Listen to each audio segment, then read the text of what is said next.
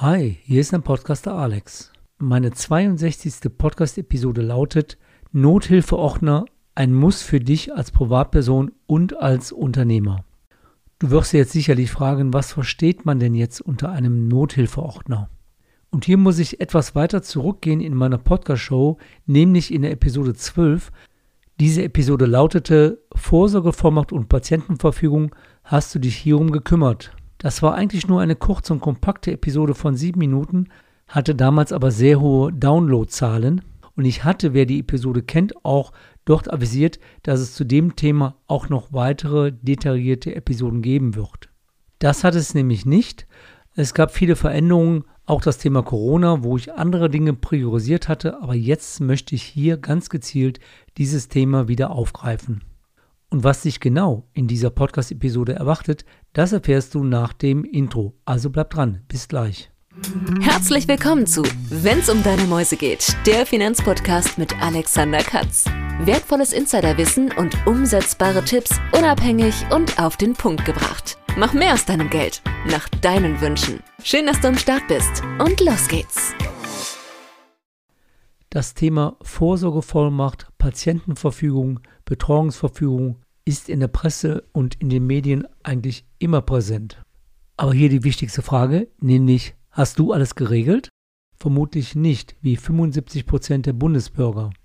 Denn nur jeder vierte Bundesbürger hat das wichtige Thema Vorsorgevollmacht geregelt. Was sich hinter der Vorsorgevollmacht verbirgt und was das eigentlich bedeutet, dazu komme ich im Laufe dieser Episode. Die Vorsorgevollmacht selbst ist nur eines von vielen weiteren notwendigen Regelungen, die du und deine Familie unbedingt treffen solltest. Denn damit kannst du Personen bestimmen, die dich in verschiedenen Bereichen vertreten können, wenn du beispielsweise länger krankheitsbedingt ausfällst oder gar nicht mehr handlungsfähig bist. Wenn du das nämlich nicht tust, dann entscheidet in vielen Bereichen der Gesetzgeber, wer dich vertritt, und dies kann eine völlig fremde Person sein.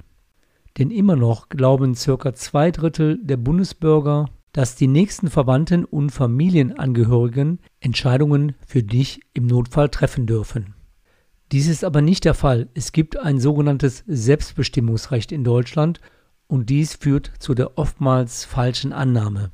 Insofern ist für jede Generation eine rechtzeitige Aufklärung dringend zu empfehlen. Und bei dieser Regelung gibt es vier wichtige Punkte. Erstens, die rechtliche Regelung, zweitens die organisatorische Regelung, drittens die medizinische Regelung und viertens die finanzielle Regelung. Und in diesem Podcast spreche ich zunächst über die organisatorische Regelung, denn das ist unter anderem ein Nothilfeordner, wo alle Unterlagen gebündelt sortiert sind. Für die Angehörigen ist ja wichtig zu wissen, wenn es zu einem Notfall kommt, wo finde ich denn entsprechende Unterlagen und Vollmachten. Des Weiteren ist wichtig, diesen Ordner auch aktuell zu halten. Das heißt, beispielsweise eine jährliche Überprüfung vorzunehmen, ob alle Dokumente oder Angaben noch aktuell sind, haben sich rechtliche Dinge geändert, dass einige Vollmachten angepasst werden müssen. Und als Unternehmer gehört beispielsweise auch dazu, was ist mit deinen Zugangsdaten für deinen PC, für deine geschäftliche Software, deine Privat- und Geschäftskonten, Gibt es entsprechende Vollmachten? Wer kommt an diese Unterlagen und Daten heran, wenn du ausfallen solltest? Ich habe jetzt bei der Aufnahme dieses Podcasts einen entsprechenden Nothilfeordner vor mir liegen, einer Rechtsanwaltkanzlei, mit der ich konkret kooperieren werde. Dazu sage ich nachher am Schluss des Podcasts noch mehr. Ich hatte mir überlegt, in dieser Podcast-Episode diesen Nothilfeordner mit dir einmal gemeinsam durchzugehen das jetzt hier in kompakter Form, dass du weißt, wie ist dieser Ordner strukturiert und gehe auf einige Punkte dann nochmals strukturiert ein. Ich werde es dann auch so machen, dass ich diesen Nothilfeordner auch abfotografieren werde, dass in einem der nächsten Blogartikel du diese Seiten auch dann vorfinden wirst oder wenn du ihn später vielleicht sogar bei mir oder bei dem Anwalt bestellst, dann hast du ihn natürlich zu Hause komplett vorliegen. Es ist ein DIN A4-Ordner mit insgesamt acht Rubriken. Nach einer Auflistung der acht Punkte gehe ich dann nochmals auf vier Punkte detailliert ein. Erster Punkt, persönliche Daten, das heißt Daten zur Person und Dokumente zur Person. Zweitens, überlebenswichtige medizinische Daten, zum Beispiel wer ist dein Hausarzt, welche Medikamente nimmst du, welche Unverträglichkeiten hast du und es gibt auch einen Notfallausweis, den du ausfüllen kannst und den kannst du immer bei dir haben. Der dritte Punkt, wichtige Personen und Institutionen. Das können sein private Kontakte, berufliche Geschäftskontakte oder beispielsweise Mitgliedschaften. Der vierte Punkt, rechtliche Dokumente. Das ist eines der wichtigsten Punkte. Folgende Dokumente sind hier aufgeführt. Vorsorgevollmacht, die Patientenverfügung, eine Sorgerechtsverfügung, eine Organverfügung, Sterbeverfügung, Testament, Betreuungsverfügung und eine dazugehörige Checkliste. Ich gehe gleich kurz auf die Punkte Vorsorgevollmacht, Patientenverfügung und Betreuungsverfügung ein. Der fünfte Punkt Vermögen. Was hast du an Bankguthaben? Bei welchen Banken befinden sich deine Konten? Deine Versicherung, dein Immobilienvermögen, welche Verbindlichkeiten und Forderungen gibt es? Dein sonstiges Vermögen, wie zum Beispiel Beteiligung oder auch dein Unternehmensvermögen. Der sechste Punkt, Online-Daten. Welche E-Mail-Konten hast du? Welche Internetportale nutzt du? Welche Passwörter hast du? Welche Software nutzt du? Dazu gibt es auch eine Checkliste, wo du alles aufführen kannst. Der siebte Punkt, was ist im Todesfall alles zu tun und zu beachten?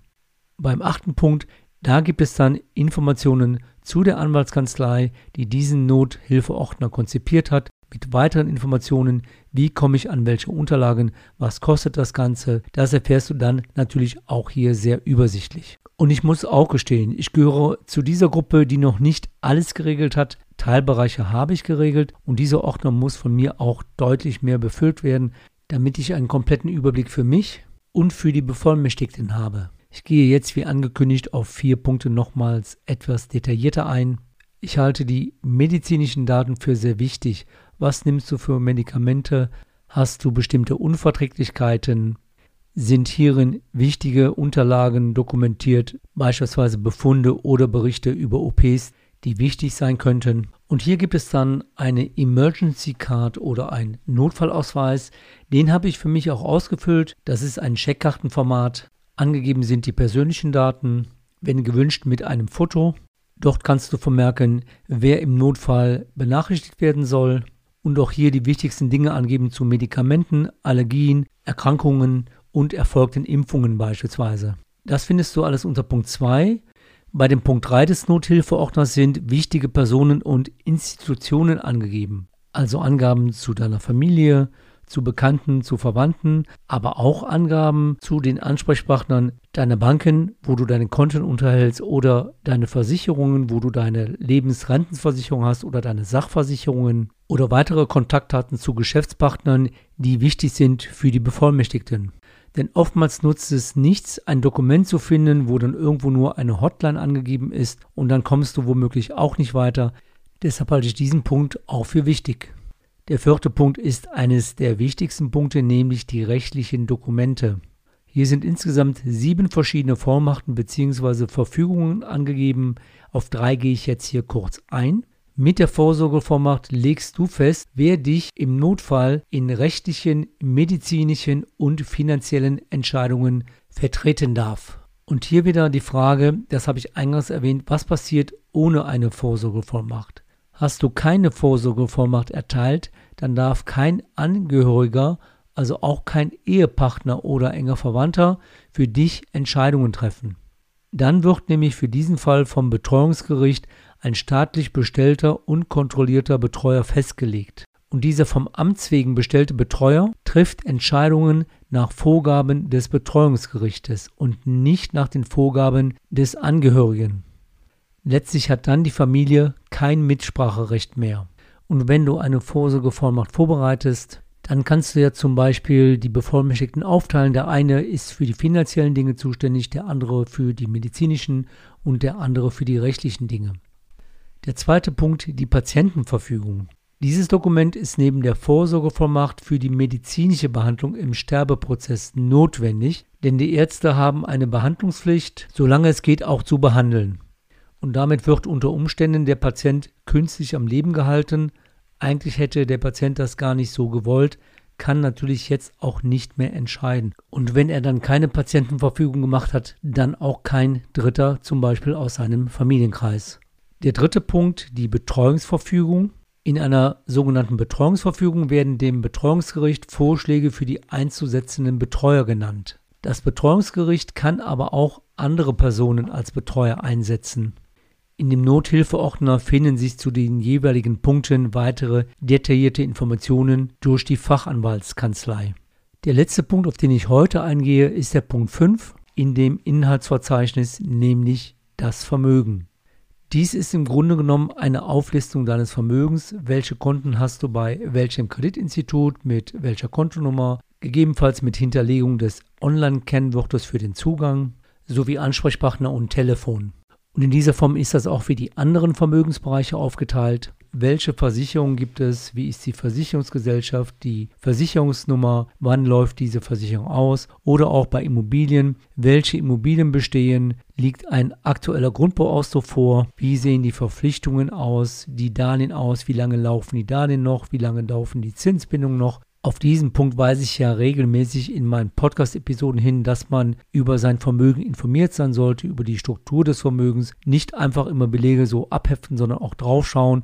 Und die Angaben und die Daten zu den einzelnen Vermögenswerten sollten dann auch für den Bevollmächtigten schlüssig und nachvollziehbar sein. Das waren jetzt zunächst die wichtigsten Punkte. Wie sieht ein Nothilfeordner aus?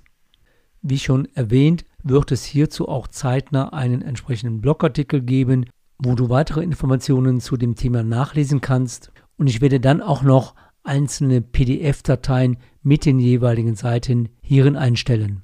Ich bin mir natürlich darüber im Klaren, dass es eine ganze Menge Arbeit ist, bis man den Nothilfeordner mit den wichtigsten Unterlagen, Vollmachten und Angaben befüllt hat.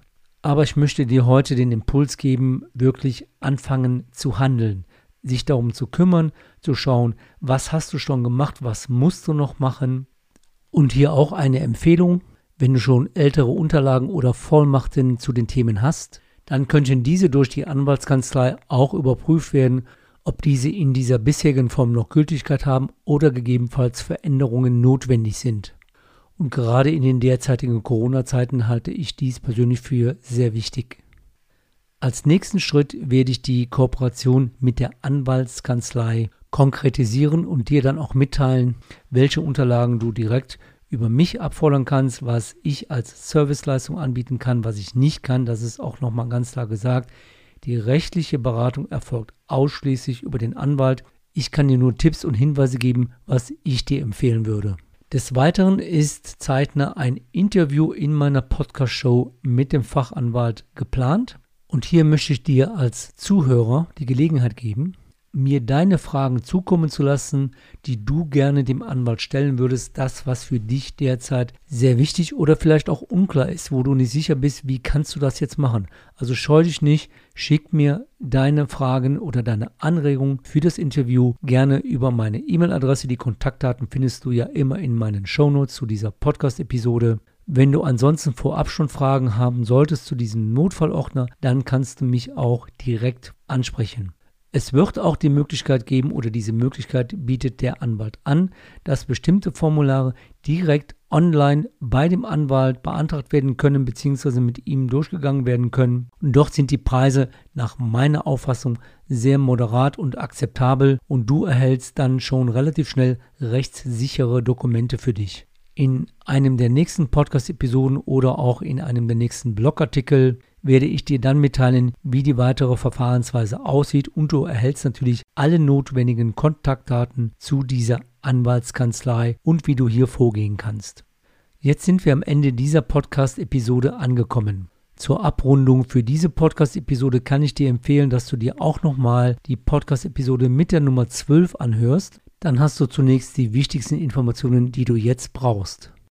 Ich wünsche dir ein schönes Wochenende, schöne Pfingsttage, auch wenn das Wetter etwas stürmisch und regnerig sein soll.